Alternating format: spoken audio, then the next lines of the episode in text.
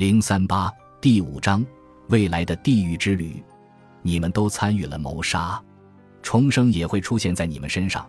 深度的太阳会升起，成千上万条蛇从死的物质中生长出来，它们会落在太阳上，将其饿死。你们将会血如泉涌。如今，人们使用难以忘记的行为来说明这些。为了能够永远将其记住，需要用血将这些写进无法被遗忘的书中。但是我问你，人们在什么时候会拿起强大的武器对自己的兄弟采取血腥的行动？如果人们不知道他们的兄弟就是他们自己，那么他们会这么做。他们自己就是献祭者，但是他们却彼此用对方献祭。他们必须用对方的来献祭，因为一个人将带血的刀刺进自己体内的时刻还未到来。为了献祭，一个人必须杀掉自己的兄弟。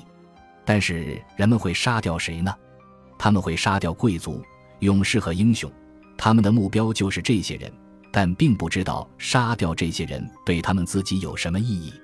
他们需要牺牲自己身上的英雄，而他们并不知道这一点，所以他们杀掉自己英勇的兄弟。时机依然还未成熟，但是通过这次血的献祭，时机应该已经成熟。只要可能的谋杀对象是兄弟，而非自己。那么时机就未成熟，只要人还未成熟，就会发生可怕的事情。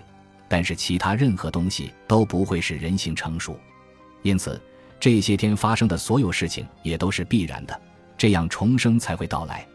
因为紧随太阳的笼罩之后的雪原，也是新生命之源。由于人们的命运在世事中向你显现，因此它将在你心中出现。如果你身上的英雄已经被杀掉，那么深度的太阳将会在你内部升起，在远处闪耀着光芒，那里也是令人恐惧的地方。但尽管如此，之前你身上那些似乎已经死亡的一切将恢复生机，变成毒蛇将太阳遮蔽住，你将坠入暗夜和混乱。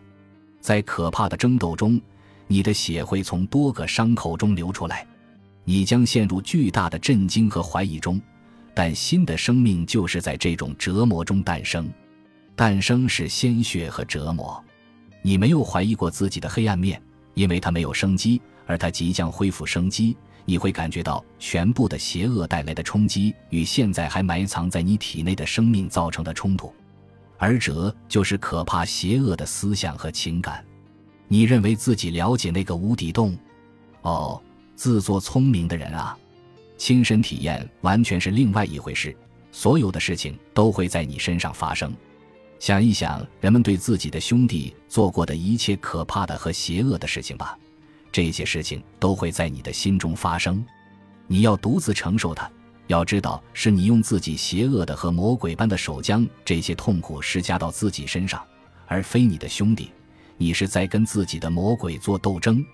我想要你们明白，谋杀掉英雄意味着什么。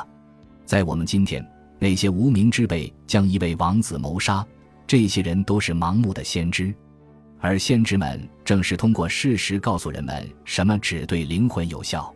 通过谋杀王子，我们认识到王子就在我们身上，是我们的英雄，他正在受到威胁。无论这件事是好还是坏，都与我们无关。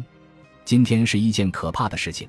一百年后可能会是好事，二百年之后又变成坏事。但是我们必须认识到正在发生的事情：你身上的一些无名之辈正在威胁你的王子，也即是你的世袭统治者。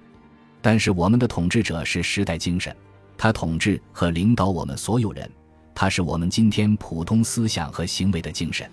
他拥有可怕的力量，因为他将无尽的善带到这个世界上。让人着迷于难以置信的快乐，它散发着最美好的英雄式美德，想把人类提升到最光明的太阳的高度，让人永远在上升。英雄想把他能够打开的一切全部打开，但是无名的深度精神将人无法唤起的一切全部唤起，无能阻止了进一步的上升。更高的高度需要更大的美德，而我们并不具备。我们必须首先通过学习如何与无能共处，才能够创造出美德。我们必须赋予无能生命，否则它怎么能够发展成为能力呢？我们不能抹杀自己的无能，又高高在他之上。但是这正是我们想要的。无能会征服我们，并要求进入我们的生命中。我们的能力会将我们抛弃。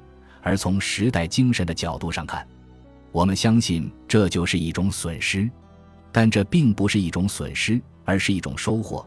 并不是因为在外部的俘获，而是因为内部的能力。学会和无能共处的人，能学习到很多东西。他会引领我们重视最渺小的东西，知道自己的局限。这些都是更高的要求。如果所有的英雄主义都被抹去，我们便回到人性的悲惨中，甚至可能更糟。我们的根基将会被困在兴奋中，因为我们关注身外之物的最大张力。会将会搅动我们的根基，我们将坠入阴间的污水池中，周围全是数世纪累积的碎石。你身上的英雄主义，实际上是你在被一种思想统治着。这种思想会认为这是好的，或那是好的。也就是说，你会认为这种或那种表现是不可或缺的，这种或那种理由是不可接受的，必须要削尖脑袋努力去争取这个或那个目标。必须不惜一切代价，残忍地将这种或那种快乐压抑掉，因此要用罪对抗无能。但无能一直存在，没有人能够否定它、苛责它或阻断它。一九一三年十二月十二日，修改的草稿中写的是四神秘戏剧。第一页，黑书二中继续写道：不久前的战斗是与灭世的战斗。有一个幻象导致我三个夜晚无法入眠和三个白天饱受折磨，把我比作乡村药剂师季科勒。我知道并认可这种风格。我认识到一个人必须把自己的心交给人类，但是要把理智交给人类的精神，也即是神。那么神的工作能够超越虚荣心，因为在心被理智取代的时候，再也没有什么比理智更虚伪。哥特弗里德科勒是一位瑞士作家，简哥特弗里德科勒的乡村药剂师，一则浪漫的爱情故事诗集《庄园的故事》，三十五至四百一十七页。草稿中继续写道：一个全身裹着皮革的矮人站在他的前面，看守着入口。修改的手稿继续写道：这块石头必须被征服，它就是折磨人的石头，泛着红光的石头。修改的手稿中写的是：“这是一个六面的水晶，发出一种微红色的冷光。”阿尔布雷希特·迪特里希提到，在阿里斯多芬尼斯的《青蛙》，把阴间的描绘的是有一个大湖和很多蛇。荣格在书中将这些主题用下划线标出。迪特里希在八十三页又提到他的描述，荣格在页边空白处标记了出来，并在黑暗和泥泞下划线。迪特里希也提到俄尔甫斯教的阴间泥流的描绘。荣格在这本书最后的参考文献部分写的是八十一泥泞。黑书二中继续写道：“这个黑洞，我想知道它通向何方和它想说什么。一个神域，这是皮提亚所在的地方吗？”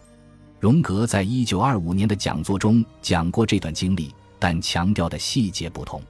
他评论说：“当我从幻想中出来之后。”我认识到我的机制运作良好，但是我对自己看到的所有事物的意义感到无比的困惑。我认为洞中发光的水晶像是智慧之石，我完全无法理解对英雄的秘密谋杀。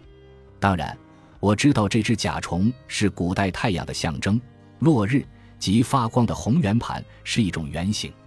我认为那些蛇可能和埃及的内容相连。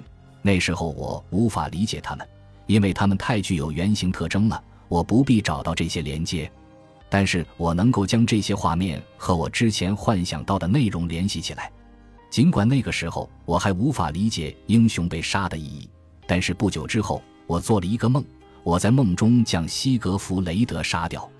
我是在摧毁自己有效率的英雄理想。为了能够做出一个新的改变，我必须牺牲掉它。简而言之。为了能够获得可以激活劣势功能所必须的利比多，需要牺牲掉优势功能。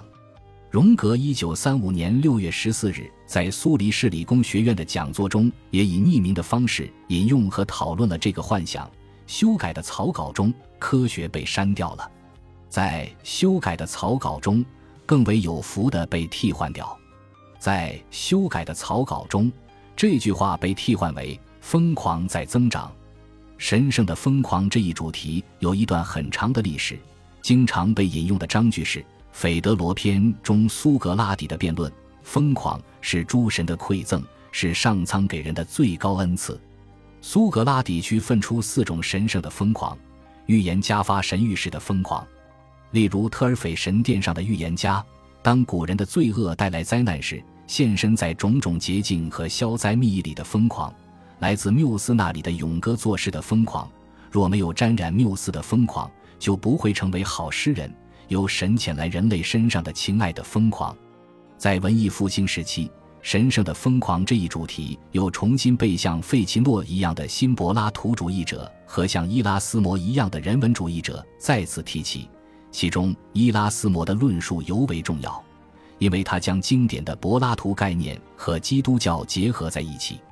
对于伊拉斯谟而言，基督教是最高形式的受到神灵启示的疯狂。像柏拉图一样，伊拉斯谟区分出两种疯狂。因此，只要灵魂能够正确的使用自己的躯体器官，就可以将这个人称为心智健全的。但事实上，当他挣脱锁链，试图获得自由，竭力逃脱躯体的束缚时，就可以将这个人称为精神异常。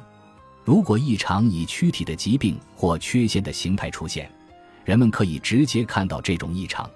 但是我们会发现，精神异常的这一类人能够预言即将发生的事情，能够讲出他们之前从未听过的语言，写出他们之前从未学过的东西，同时也能够显现出某些神圣的东西。他补充说，如果精神异常通过神圣的热情表现出来，那么他就不是所谓的精神异常。但是他又像一般的精神异常，所以大多数人无法将二者区分开。对于普通人而言，这两种疯狂形式的表现是相同的。基督教徒寻求的快乐只不过是某种形式的疯狂。那些有这种类似于疯狂体验的人，他们的讲话语无伦次且不自然，发出的声音没有意义，他们的表情瞬息万变。事实上，他们实际上是欣喜若狂。一八一五年，哲学家 F.W.J. 谢林论述了神圣的疯狂，在某种程度上与荣格的论述非常接近。谢林认为，古人所讲的神圣的疯狂并不是没有意义。谢林将这种神圣的疯狂与内在本质的自我撕裂联系在一起。他认为，如果没有疯狂的持续诱惑，任何伟大的事情都不可能完成。疯狂需要被征服，但不能完全没有疯狂。但另外还存在一种不带任何疯狂的清醒精神，共同构成那些创作出冷知识作品之人的理解力。另外，也存在一种能够支配疯狂的人，这一类人充分地显示出最高理智的力量；而另外一种被疯狂支配的人，才是真正疯狂的人。本集播放完毕，感谢您的收听，喜欢请订阅加关注，主页有更多精彩内容。